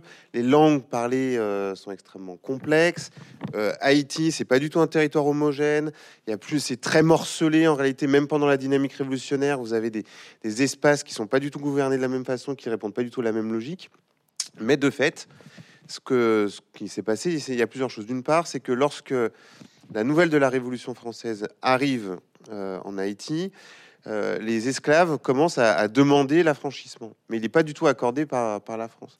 Cette demande d'affranchissement, en fait, elle va se mêler à toute une série de, logiques locales, notamment d'un culte vaudou qui va permettre de, sédimenter en quelque sorte les différents groupes entre eux et de créer hein, une, masse qui va euh, collectivement euh, s'opposer à, l'esclavage. Donc là où Haïti est vraiment euh, très important, c'est qu'en fait, c'est les esclaves qui se sont émancipés eux-mêmes. C'est-à-dire que c'est la somme des euh, atteintes et des attaques contre les planteurs, etc., qui poussent le gouverneur sur place qui s'appelle Sontonax à affranchir l'intégralité de l'île. Mais à ce moment-là, y compris Toussaint Louverture, qui est une des grandes figures qui, dirige un petit peu euh, euh, ce combat, il n'y a pas de demande de la part euh, des dominicains, ils ne les appellent pas encore les haïtiens, hein, de Saint-Domingue, de sortir de l'Empire français. Ce qu'on imagine, et c'est pour ça qu'il y a beaucoup de travaux dessus, parce qu'en fait, on se rend compte qu'il y a plein de projets de colonisation française qui auraient pu être extrêmement variés en réalité par rapport à ceux qui sont mis en place. Ce qu'on imagine, en fait, c'est une colonie affranchie, où euh, tout le monde est libre, mais euh, qui s'insère dans un empire républicain qui serait euh, un empire qui promet une série de, libertés, etc. Sachant que Toussaint Louverture, lui, Saint-Domingue, c'est une île à sucre, il n'a pas envie que la production de sucre s'arrête, donc il demande quand même aux gens de retourner travailler dans les plantations au sein desquelles ils vont être désormais libres. Ce qui change tout à ce moment-là, c'est que Napoléon Ier prend le pouvoir, et lui est du côté des planteurs, et donc il va rétablir l'esclavage. Et à ce moment-là, on change de registre. C'est pour ça qu'il y a une approche, on dit processuelle. C'est qu'il faut vraiment intégrer la dynamique de l'événement. Donc chaque fois, on a des dynamiques locales et des dynamiques métropolitaines qui se mélangent et qui forment quelque chose de complètement original. Napoléon part avec euh, des dizaines de milliers d'hommes de troupes, y compris des chiens qu'ils appellent les chiens déchiqueteurs de noir. Donc, je ne sais pas si vous imaginez la, violence des combats. hein, c'est 100 000 morts. C'est-à-dire que démographiquement, euh, la population a baissé entre avant et après l'indépendance. Mais il se trouve que euh, Napoléon a eu quelques défaites. Il en a eu une en Espagne. Il en a une dont on parle peu, mais c'est le Vertière en 1803. Et de fait, euh, les, Dominicains ont réussi à obtenir leur propre indépendance. Et à ce moment-là, ils se séparent de la France et ils créent, ce que disait Ludivine tout à l'heure, la première République noire en 1804. Alors l'histoire s'arrête même pas là parce qu'en fait, je sais pas si vous connaissez la situation, mais en en 1825, le Royaume de France déclare en fait Haïti paria et va demander de payer une compensation exceptionnelle, hein, 150 millions de francs or. Et Haïti va rembourser euh, d'abord la France, puis les États-Unis à partir de 1950. Donc c'est un remboursement qui s'insère dans la très très longue durée. Ce qui fait que le- il y a un coût d'une certaine manière à l'émancipation dans Haïti. Et si Haïti est aujourd'hui dans des situations aussi catastrophiques, c'est aussi qu'ils n'ont jamais eu les fonds pour mettre en place les infrastructures nécessaires qui leur auraient permis de développer euh, des systèmes d'éducation, etc., etc. Donc, vous voyez, c'est l'histoire où toutes les temporalités se, euh, se croisent entre elles. C'est important que Bordeaux, je crois que c'est à Bordeaux, il y a une, une statue de Toussaint Louverture, un buste de Toussaint Louverture, c'est vraiment fondamental. Il faudrait aussi un buste de, par exemple, Cécile Fatiman, qui a, qui a été une des protagonistes aussi de cette révolution. Euh, Alors, voilà, en général, maintenant, on commence à bien connaître le rôle de, Toussaint. Euh, et, ce, qui est, aussi fascinant dans les sédimentations mémorielles dont on a parlé, c'est que dans euh, sa cellule du fort de Joux, là où il meurt en 1803, donc un an après le rétablissement de l'esclavage par Bonaparte, il y a aujourd'hui un buste, une plaque, euh, un hommage rendu par Haïti au rôle de Toussaint Louverture. Comment, voilà, celui qui était considéré comme un ennemi de la France, voit son rôle se, se retourner euh, désormais. Émilie? Oui, alors euh, du coup, j'avais une question concernant la révolution haïtienne aussi, euh, comme vous l'avez évoqué, qui était très importante. Euh, comment est-elle parvenue à influencer les divers mouvements d'émancipation en Amérique ou dans la région? Euh, en fait, comme on l'a dit et Quentin l'a rappelé, il y avait cette, cette effervescence quand même du voilà d'un d'une autodétermination euh, du côté euh, du refus de l'esclavage de la part des esclaves eux-mêmes. Ça, c'est voilà toute l'historiographie aujourd'hui. Bon, en revenant notamment sur euh, l'histoire du marronnage, c'est-à-dire euh, l'histoire des de ces esclaves qui ont réussi à s'échapper, qui ont pu fonder des communautés. Notamment au Brésil, mais pas seulement. Et c'est intéressant parce qu'il y a beaucoup de liens euh, tracés entre ces esclaves marrons. Alors, ça n'a rien à voir avec euh, du tout la, couleur de la peau. hein. Ça renvoie euh, au, rejet de, de la domestication, l'idée de marronnage. Et ça vient justement d'une langue autochtone parlée dans, dans- l'île qui est devenue celle de Saint-Domingue, puis, puis d'Haïti. Donc, l'idée de, de- non pas de sauvage du tout, au sens où l'entendait les, les, colonialistes, mais d'une libération par rapport à la domestication. Et donc il y a beaucoup de liens entre ce, marronnage et y compris l'histoire des communs. D'ailleurs, voilà comment ces, communautés ont essayé de, rompre complètement avec une vision propriétaire, cadastrale de la colonisation européenne dans, dans ces territoires où il s'agissait justement de, planter le drapeau de la propriété. Donc, euh, euh, les, communautés marronnes de, ces, esclaves qui s'étaient échappés et qui avaient euh, forgé leur émancipation par eux-mêmes et par elles-mêmes ont, instauré justement ou réinstauré un, autre rapport au vivant et un autre rapport à, la terre dans une forme de possession collective et de bien commun, de manière de prendre soin de ces, biens. Et donc, ça, a été d'autant plus important de voir circuler dans une grande partie de cette Amérique-là, de cette Amérique esclavagiste, euh, euh, cette, euh, cette mémoire du, du, marronnage et cette mémoire d'Haïti, au point que les colons esclavagistes ont tout fait pour récuser l'idée qu'il y aurait eu une révolution en, Haïti, parce que ça, ça leur a fait vraiment très peur, étant donné qu'il y a eu de très nombreuses révoltes qui ont jalonné, qui ont vraiment égrené le, le, 19e siècle, avec pour référence voilà, ce qui s'était passé en Haïti. Alors justement, Tony, en extrapolant à l'Amérique latine, vous, évoquiez, tout à l'heure aussi l'Amérique latine, on le voit avec l'actualité, c'est une région importante. Donc vous parlez dans votre livre d'un embrasement de l'Amérique latine. Selon vous, les révolutions sont-elles contagieuses? Il y a deux questions en, une et, les deux sont excellentes. Alors c'est vrai que un, des effets du, livre, ça a aussi été de réévaluer la place de l'Amérique latine euh, dans l'historiographie des révolutions. Euh, et pour le 19e siècle et pour le 20e siècle. On a un excellent chapitre de Genia Paliraki qui montre vraiment comment euh, l'Amérique latine euh, révolutionnaire doit se penser à différentes échelles, hein, tu le disais tout à l'heure, locale, régionale, nationale, internationale, avec tout un travail d'organisation hein, d'une contre-culture révolutionnaire à, l'échelle internationale. Et pour le 19e siècle, c'est pareil, souvent les révolutions latino-américaines, on les regarde un peu de côté, c'est-à-dire qu'il y a la vraie, sérieuse, il y a la France, et puis les autres, euh, voilà, puis de toute façon, c'est des républiques qui durent pas très longtemps, etc. En réalité, quand on fait les, quand on compare par exemple les constitutions qui sont mises en place à ce moment-là, vous parliez tout à l'heure des, des, gens qui sont exclus euh, dans les constitutions américaines et dans les constitutions françaises. Euh, la question de la couleur de peau n'est absolument pas évoquée. Alors, toutes excluent les femmes, mais les constitutions latino-américaines sont les premières à intégrer les Noirs, les Métis et les anciens esclaves dans, parmi les citoyens.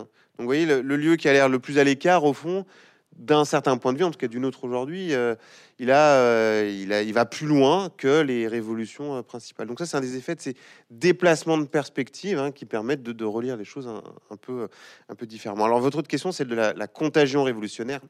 En réalité, donc nous, ce qu'on a constaté, c'est que les moments révolutionnaires, souvent, euh, s'alimentent les uns les autres. Mais déjà, le terme contagion, euh, on s'en méfie un peu d'une part parce que c'est du registre médical. C'est comme si c'était une maladie qui se transmettait.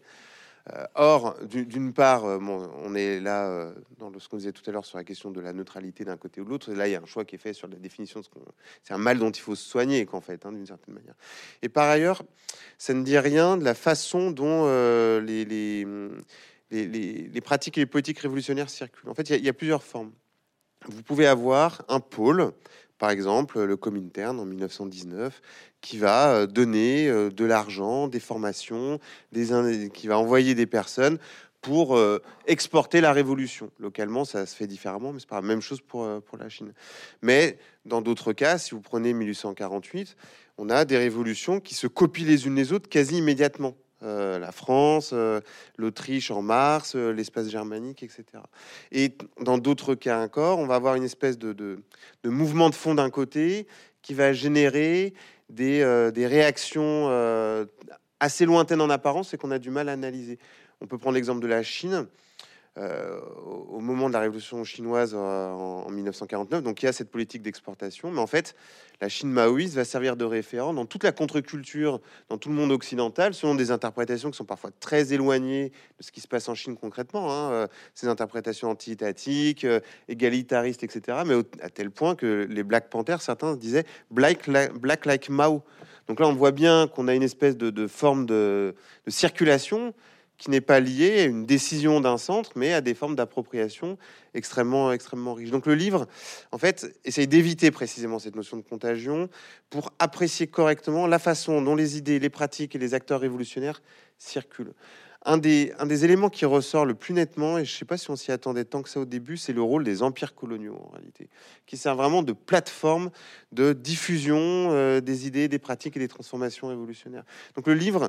Euh, un des effets de la dimension globale, c'est probablement de réévaluer la dimension impériale du, phénomène révolutionnaire. On a un excellent chapitre de Clément Thibault qui insiste là-dessus, hein, sur les révolutions impériales. Et ça fait partie des déplacements euh, assez forts, à mon avis, que le livre propose.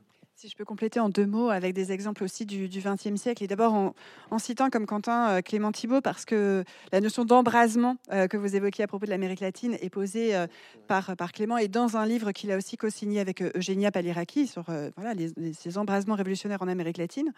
mais un, premier exemple qu'on trouve très très bien décrit dans le chapitre co-signé par Eugenia Paliraki et Raphaël Pedemonte, c'est l'exemple de l'Amérique latine post-1959, c'est-à-dire post-révolution cubaine, en général, on s'imagine souvent euh, que la révolution cubaine a influencé euh, tous les autres processus, notamment de, guérilla dans l'Amérique latine. Et donc, ça renverrait à cette idée d'une voilà, diffusion, sinon d'une contagion, pour les raisons qu'a dites Quentin. Et en fait, c'est beaucoup plus complexe, hein, parce que même s'il peut y avoir évidemment une reconnaissance, il peut y avoir même une admiration de la part de révolutionnaires ailleurs en Amérique latine à l'égard de Cuba et de ce processus révolutionnaire qui était quand même extraordinaire parce qu'il était aussi euh, anti-impérialiste. Ça rejoint cette question d'histoire impériale parmi les approches traitées au sein de l'histoire globale. Eh bien, non, il y avait des singularités euh, qui, pouvaient être nationales, qui pouvaient être locales et régionales, euh, qui consistaient à ne pas être dans un mimétisme, dans un psittacisme, au sens où on aurait répété voilà, les, les formules employées par Castro ou, Guevara. Non, il y avait des moments où les questions stratégiques suscitaient, sinon de la conflictualité, du moins du dissensus. On se disait peut-être que la, question du foco, c'est-à-dire du foyer de guérilla, euh, est jouable à Cuba, mais pas, euh, mais pas en Argentine, mais pas au Chili, mais pas euh, en Uruguay, par exemple. Donc ça, c'est assez bien montré. Et l'autre exemple qu'on pourrait citer sur l'embrasement en, Amérique latine, c'est le zapatisme. La question de la révolution mexicaine. a plusieurs strates là aussi, et comment elle est réactivée y compris aujourd'hui dans une expérience qu'on peut considérer comme une expérience révolutionnaire au Chiapas euh, mexicain.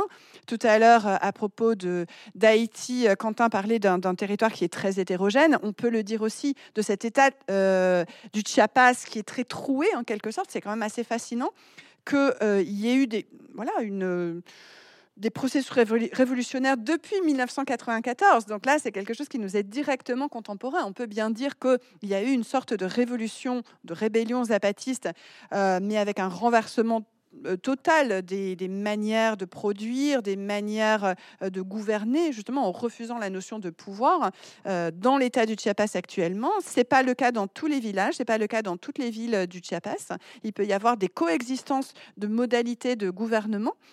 et puis bien sûr, bah, ce sont des néo-zapatistes, donc ils, renvoient justement à toute une histoire, la longue histoire de la révolution mexicaine et du zapatisme depuis la fin du 19e siècle et plus encore le début du XXe siècle. Et justement, une question un peu plus d'actualité concernant les événements récents en Équateur et au Chili, qui semblent montrer que la révolution n'est jamais bien loin. Comment vous percevez, euh, vous, ces événements? Disons que un des apports du, livre, en fait, un, des, tout à l'heure on avait commencé par le point de départ. Un des points de départ, c'est que si aujourd'hui on vous demande ce que vous entendez par révolution, en général on va vous dire voilà, il y en a quatre il y a la Révolution française, il y a la Révolution russe, il y a la Révolution chinoise, il y a la Révolution américaine, si on est un peu près informé. Et tout ça s'est arrêté en 1989. Et nous, le, point de départ du livre, c'est de constater que ça ne s'est pas arrêté en 1989.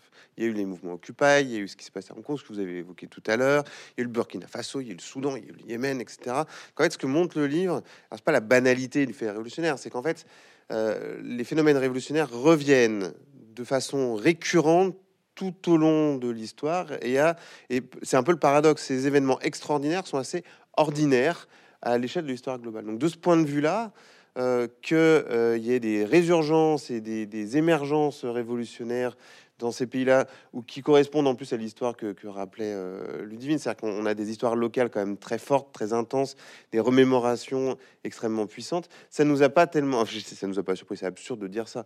Euh, en fait, si, ça nous a surpris comme tout, tout événement révolutionnaire, mais d'une certaine manière, ça n'est pas euh, anormal ni absurde. Euh, tout à l'heure, vous posiez la question des sociologues. Alors nous, en tant qu'historiens, on n'est pas des prophètes, hein, on ne dit pas ce qui va se passer après. Les sociologues, ils ont moins de problèmes que ça. Ils posent, disons, des modèles et les modèles leur donnent des, des réponses. Jack Goldstone, il estime qu'on est rentré dans un nouvel âge des révolutions depuis les années 2000. Et il pense qu'il va y en avoir d'autres très nombreuses dont les formes seront parfois classiques, on vient d'en parler, d'autres probablement neuves. Et c'est vrai que le, processus constitutionnel au Chili fait partie des formes très intéressantes qu'ont drainé beaucoup de, chercheurs qui sont allés observer in situ ce qui était en train de se passer. Mais je pense que Ludivine, tu, tu auras non, des, des compléments. Pour, pour, compléter, toujours sur, euh, bon, par exemple, euh, le cas chilien, parce qu'on pourrait se dire, ah mais oui, mais finalement, il euh, y a des reculs, comme on l'a vu lors du référendum constitutionnel. Et donc, on, on, a l'impression toujours de backlash. Voilà. Et donc, bon, on a parlé de dialectique tout à l'heure, c'est évidemment une, une, complexité temporelle et, et, politique et sociale aussi, parce que, évidemment, ce ne sont pas les mêmes qui ont mené ces grands mouvement euh, populaire de 2019 au Chili est très auto-organisé à la base. C'est ça qui a été euh, fascinant.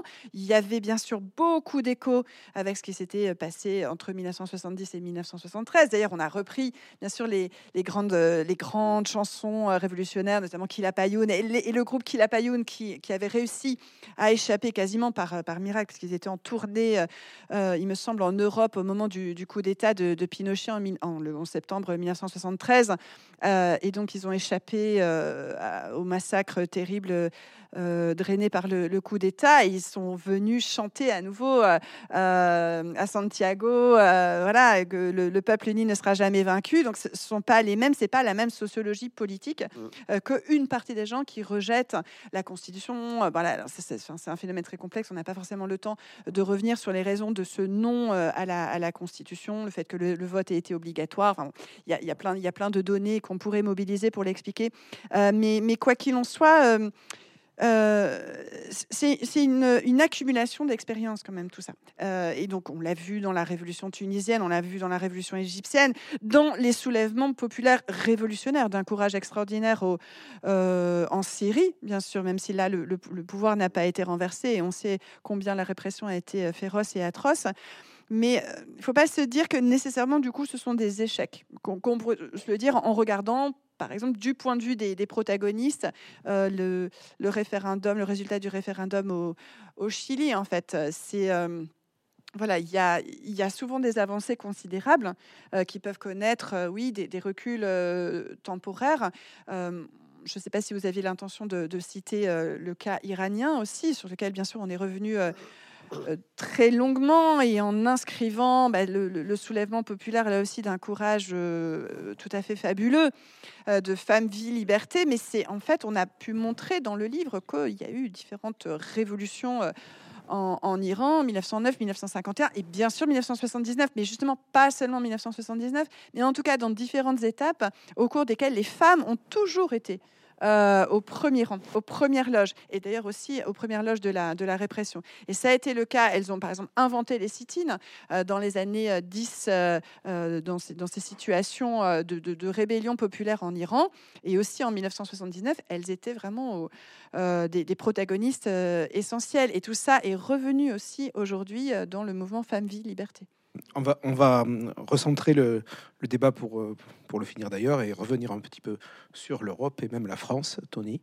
Donc un intérêt qui nous a suscité, euh, enfin ça nous a suscité beaucoup d'intérêt. On va recentrer donc sur mai 68. Euh, selon vous, euh, mai 68 constitue-t-elle plutôt une révolte ou plutôt une révolution? Vous avez la spécialiste. Euh. enfin, en tout cas, j'ai passé plus, j'ai passé du temps pour essayer de comprendre ça, et puis euh, je trouve que c'est, bon, c'est aussi fascinant parce qu'il y a aussi beaucoup de personnes qui ont, qui ont ici euh, participé à, cet événement, et c'est pour ça que, enfin, comme pour tous les protagonistes, on, essaie justement d'être très respectueux aussi de, de l'avenir qui s'ouvrait, enfin, de pas avoir une vision justement de où, comme nous, on connaît déjà la fin, on peut refermer. Euh, euh, l'avenir qu'ils s'imaginaient finalement. et donc en, en, 1968, il y a eu une aspiration révolutionnaire, ça c'est sûr. Et d'ailleurs, le vocable de révolution était employé par beaucoup, beaucoup de protagonistes, même ceux qui voulaient absolument en retourner complètement la signification. Ça, ça boucle un peu la boucle par rapport à ce qu'on s'est dit tout à l'heure sur la sémantique et les évolutions de l'étymologie du nom et des acceptions du mot révolution, puisque, par exemple, il y avait euh, des jeunesses gaullistes, donc qui n'étaient pas du tout euh, des gauchistes, hein, par définition, quand même, euh, globalement, politique, si on a encore quelques repères, et, mais qui disaient oui, mais venez faire la révolution avec De Gaulle. voilà. et donc, ce vocable, il était réapproprié, y compris par des forces qui, voulaient mettre fin à la grève générale avec occupation. et donc, pour ne pas esquiver la, question, bah, en fait, si on reprend notre définition de, de, la révolution, c'est-à-dire un soulèvement populaire, mais qui renverse euh, voilà, qui est à même de renverser euh, un pouvoir en place, un ordre social, voire un système socio-économique, même si on, on, distingue les situations révolutionnaires et les issues révolutionnaires. Il y a des situations révolutionnaires, y compris de dualité de pouvoir, qui ne débouchent pas sur une issue révolutionnaire avec un, renversement, justement, bah, on peut se dire que non, 68, il n'y a pas eu de révolution. D'ailleurs, euh, comme on le montre dans le chapitre euh, sur 68, évidemment, ça a été un moment global, pour le coup, ça a été un moment mondial. Il y avait vraiment cette conscience, d'ailleurs, de vivre un événement monde. Euh, mais voilà, il n'y a pas eu de, renversement révolutionnaire, et y compris le système capitaliste qui était beaucoup mm, pointé du doigt et radicalement affronté. la, la question aussi de l'anti-impérialisme qui était majeur dans les années 68, bon, il n'y a pas eu de, bouleversement euh, événementiel dans le sens d'un renversement. Donc, on peut considérer que c'est plutôt une révolte qui n'a pas débouché véritablement sur une révolution. Ensuite, si on, réfléchit à euh, une autre strate des temporalités, et sans pour autant que euh, la notion devienne trop élastique, trop extensive, euh, on peut considérer qu'il y a aussi des révolutions anthropologiques. Et, finalement, euh, on, y revient, y compris en, réfléchissant à, des révolutions d'avant le mot, à des révolutions y compris au cours de la préhistoire ou dans des sociétés sans État, etc. Il y a des révolutions anthropologiques au sens où des, changements de valeurs travaillent, se diffusent, infusent dans la société sans qu'il y ait forcément de temporalité, de rupture de temporalité, comme ça, comme on le disait, un peu verticale. Euh, et, de ce point de vue, on peut considérer qu'il y a eu, à partir des années 68, une révolution anthropologique. On en parle aussi, et Caroline Fayol, qui signe un, très beau chapitre sur euh, les femmes dans les révolutions, euh, évoque bien évidemment cette dimension. La révolution, on peut considérer qu'il y a eu une révolution féministe.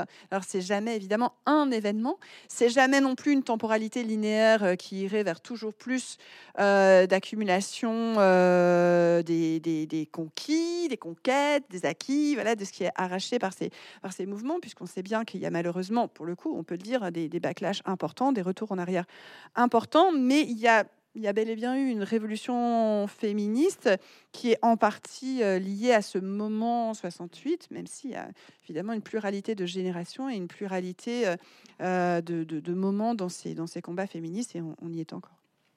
Du coup, vous avez mordu un petit peu sur la question suivante.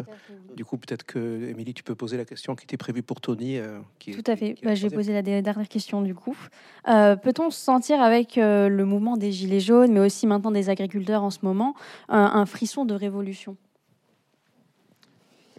Ça, c'est la question qu'on nous pose à, à, chaque fois, hein, sauf qu'on n'avait pas encore eu le mouvement des agriculteurs qui, s'y agrégeait. C'est évidemment une question hein, qui, est, assez difficile. Alors, euh, on n'aura probablement même pas les mêmes éléments de réponse. Ce qu'on peut dire quand même, c'est que on a, euh, en France, mais pas seulement, une hausse de la conflictualité politique depuis une, vingtaine d'années, hein, qui est quand même très, très nette. Et ce qui avait émergé en fait avec, euh, avec les Gilets jaunes, c'est deux choses. D'une part, c'est que c'était un mouvement qui échappait à tous les répertoires d'action qu'il en était habitué depuis 1945. Donc un répertoire d'action, c'est en gros, si vous voulez euh, protester, vous allez utiliser une série de gestes, de mots, de pratiques qui font qu'on va immédiatement identifier ce que vous êtes en train de faire. faites une manifestation, vous allez prendre un trajet, vous allez avoir des banderoles, euh, vous allez avoir euh, des services d'ordre, etc. Les Gilets jaunes, ils ont investi des, non-lieux dont ils ont fait des lieux. Et lorsqu'ils allaient à Paris, une n'annonçaient pas de, cortège, euh, donc la police leur courait après, à droite, à gauche, etc. Donc ça, ça, ça a soulevé beaucoup de questions sur ce, mouvement-là. Et par ailleurs, euh, c'est vrai qu'au moment des Gilets jaunes, on a une, résurgence des mémoires révolutionnaires. Alors c'est un mouvement qui est extrêmement divers, extrêmement varié, politiquement, socialement, etc. Mais a quand même une, une résurgence des, ré- des références révolutionnaires, et notamment de la Révolution française. Alors il y a la Commune, qui est également assez présente, mais la Révolution française est extrêmement présente, avec cette idée au fond qu'un peuple se soulève contre euh, un gouvernement euh, et euh, une, pression du gouvernement qui, n'est plus acceptée. Est-ce que c'est révolutionnaire ou pas? C'est pas évident d'une certaine manière, mais ce qu'il vaut mieux observer, c'est d'une part la résurgence des phénomènes révolutionnaires, deuxièmement la forme. En fait, ce que montre l'ouvrage, c'est que depuis une dizaine d'années, euh, on a de nouvelles formes révolutionnaires qui qu'on observe en France comme dans le monde. Ces nouvelles formes révolutionnaires, elles essayent moins de renverser immédiatement le pouvoir. Elles essaient, ce sont souvent des mouvements qui se disent sans leader, comme c'était le cas des Gilets jaunes, qui vont s'approprier des espaces donnés au sein desquels on va essayer d'instituer de nouvelles formes de créativité, des relations plus égalitaires immédiatement, etc. C'est ce qu'on a dans le mouvement Occupy, c'est ce qu'on a dans le mouvement des ZAD, c'est ce qu'on a dans, tous ces mouvements-là. Et d'une certaine manière, les Gilets jaunes sont étant très divers, très variés, etc., captaient de ces formes de mouvements sans leader euh, et de, déplacement des, pratiques, euh, des pratiques euh, contestataires. Dans le cas du mouvement des agriculteurs, j'ai l'impression, mais tu, peut-être que tu, sauras mieux que moi, qu'on revient sur des formes de, conflictualité, de répertoire d'action qui sont un, peu plus euh, consacrées et connues d'une certaine manière. Euh, il y a des figures, il y a des leaders, il y a une mise en scène, il y a le siège de Paris, euh, on prévient à l'avance. la- Donc j'ai- pas l'impression que ce soit exactement le, le même registre. Après, sur euh, la flamme révolutionnaire, le principe, c'est qu'on ne peut jamais deviner à l'avance. Hein, je vous rappelle les printemps arabes. Avant que les printemps arabes démarrent, on disait il se passe rien, c'est sous contrôle, etc. D'un seul coup, paf, ça émerge. Alors d'un seul coup, tout le monde étudie, il fait ah bah oui, on le savait, évidemment, on se rendait bien compte qu'il y avait de la conflit. Donc s'il y a une révolution qui, démarre à un moment donné, on refera l'historique de toutes les conflictualités, de toutes ces, hum, accumulations d'expériences que tu évoquais, et on en fera la, cause en quelque sorte de l'événement révolutionnaire. Donc on ne sait pas dans quel euh, temps on est à ce moment-là. Le, le prétendre, ça serait, euh, ça serait euh, trop- probablement trop, trop prétentieux ou trop ambitieux. Est-ce que vous voulez dire que vous assimilez plutôt le, le- ce qui se passe en ce moment avec les agriculteurs, qui quand même ont marché, ont tenté de marcher sur Paris, c'est pareil. hein? Vous l'assimilez plutôt à, à une sorte de, de mouvement catégoriel, une, plutôt une révolte qu'une révolution, ou, ou c'est vraiment trop tôt pour savoir? Bah, oui, en tout cas, euh, dire, dire c'est trop tôt pour le savoir, c'est pas mal pour s'en sortir. Mais Alors, Les historiens n'aiment pas en général euh, juger l'actualité. c'est- Si, si, ça, euh, peut le on, comprendre. fait, on, fait, on fait le passé à partir de notre propre actualité, on étudie le passé à partir du présent et on essaie d'éviter de reporter sur le passé notre propres attentes du présent et d'utiliser notre connaissance du passé pour comprendre différemment le présent. Donc l'actualité n'est pas un problème euh, d'analyse, simplement ce, travail-là nous apprend à être extrêmement prudent euh, dans nos analyses, tout en constatant qu'il y a des mouvements de fond qui actuellement euh, traversent la société française, qu'il y a des résurgences qui n'existaient pas avant, qu'on va revenir aujourd'hui, qu'il y a des formes de conflictualité qui reviennent, des formes d'opposition qui sont différentes de ce qu'on observait dans les années 80. Donc ça, bouge, il se passe des choses, c'est évident. C'est un peu comme si, de toute façon, ce protagonisme dont, dont on a parlé depuis tout à l'heure euh, euh, est quasiment inévitable. hein. On, l'a, rappelé avec euh, Goldstone notamment, qui, dit que de toute façon, il y aura des, soulèvements euh, révolutionnaires. Alors après, il y a aussi euh, des menaces. Euh, j'ai coécrit avec Hugo Paletta un livre qui s'appelle Face à la menace fasciste. Bon, voilà, il y a aussi des, des formes réactionnaires, autoritaires. là, je parle de manière générale. hein, des formes même de, fascisation assez, claires. Donc on est à nouveau dans, dans une sorte de, situation extrêmement clivante euh, où la conflictualité est un, pivot euh, de, la politisation. Euh, là où je rejoins Quentin, c'est que là, ce mouvement des agriculteurs, il ne s'agit pas de botter en touche et d'esquiver la question, mais je pense que lui-même, on, comprend d'emblée qu'il est extrêmement hétérogène. Il est extrêmement hétérogène, non seulement de par ses organisations qui n'ont pas du tout, finalement, non seulement les mêmes revendications, mais même le même système de valeurs. Voilà. Et donc, pour être très schématique, entre la Confédération paysanne et la FNSEA et ses déclinaisons départementales, on est dans des univers, dans des mondes, y compris des mondes sociaux parfois, mais en tout cas des, systèmes de valeurs extrêmement euh, différents. Euh, et donc ça, ça nous, paraît très, très important. Donc là, c'est peut-être difficile d'avoir un, avis tranché, mais en effet, quoi qu'il en soit, c'est une manière de subvertir des formes un peu traditionnelles de, marge, de manifestation, puisque là, le, protagonisme, il se pose d'emblée à un certain degré de conflictualité, parce qu'on sait de plus en plus euh, qu'il faut un haut niveau de conflictualité pour obtenir euh, satisfaction sur des revendications euh, minimales. On l'a vu de par tous les échecs des mouvements sociaux qui se sont succédés ces dernières années, y compris quand il y a 3,5 millions de personnes dans la rue contre une réforme touchant aux, retraites. 3,5 bah, millions et demi de personnes et des manifestations et des grèves, certes par journée ponctuelles, mais ça n'a pas suffi. Donc là, on sent ça. Et pour revenir sur les gilets jaunes, d'ailleurs, il y, a plusieurs personnes ici dans la salle qui ont non seulement participé, mais réfléchi. Il y a un ouvrage euh, co-dirigé, euh, entre autres, par euh, Jean-Pierre Lefebvre, qui doit être dans la salle, Magali Souda, sur les, sur les Gilets jaunes. Il y a eu déjà beaucoup de, recherches. justement, je parlais de valeurs. ce qui a été très important dans le soulèvement populaire des Gilets jaunes, qui avait des aspirations révolutionnaires, hein, parce qu'à certains moments, c'était révolution, révolution, révolution qui était scandée, euh, pas seulement à Paris où euh, il y a eu des montées vers, euh, vers le, Sacré-Cœur, mais au sens de, voilà, de rappel de la commune de Paris de, 1871, mais c'est un, système de valeurs qui venait réinterroger la démocratie quand même. Ça, ça a été très puissant.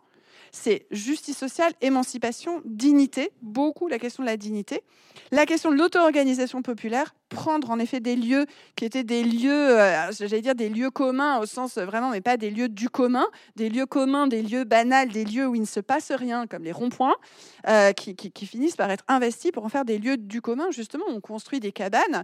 Euh, en Gironde, ça a été, ça a été quand même très, très fort. Hein. Moi, je me souviens par exemple de la, cabane de Saint-Macaire. J'étais aussi très impressionnée, hein, plutôt dans le sud de Gironde, mais j'étais très impressionnée de voir aussi la qualité des savoir-faire qui étaient mis en œuvre, qui posait la question des solidarités, qui posait la question de l'hospitalité donc, et qui euh, se sont réinterrogés encore une fois sur la démocratie.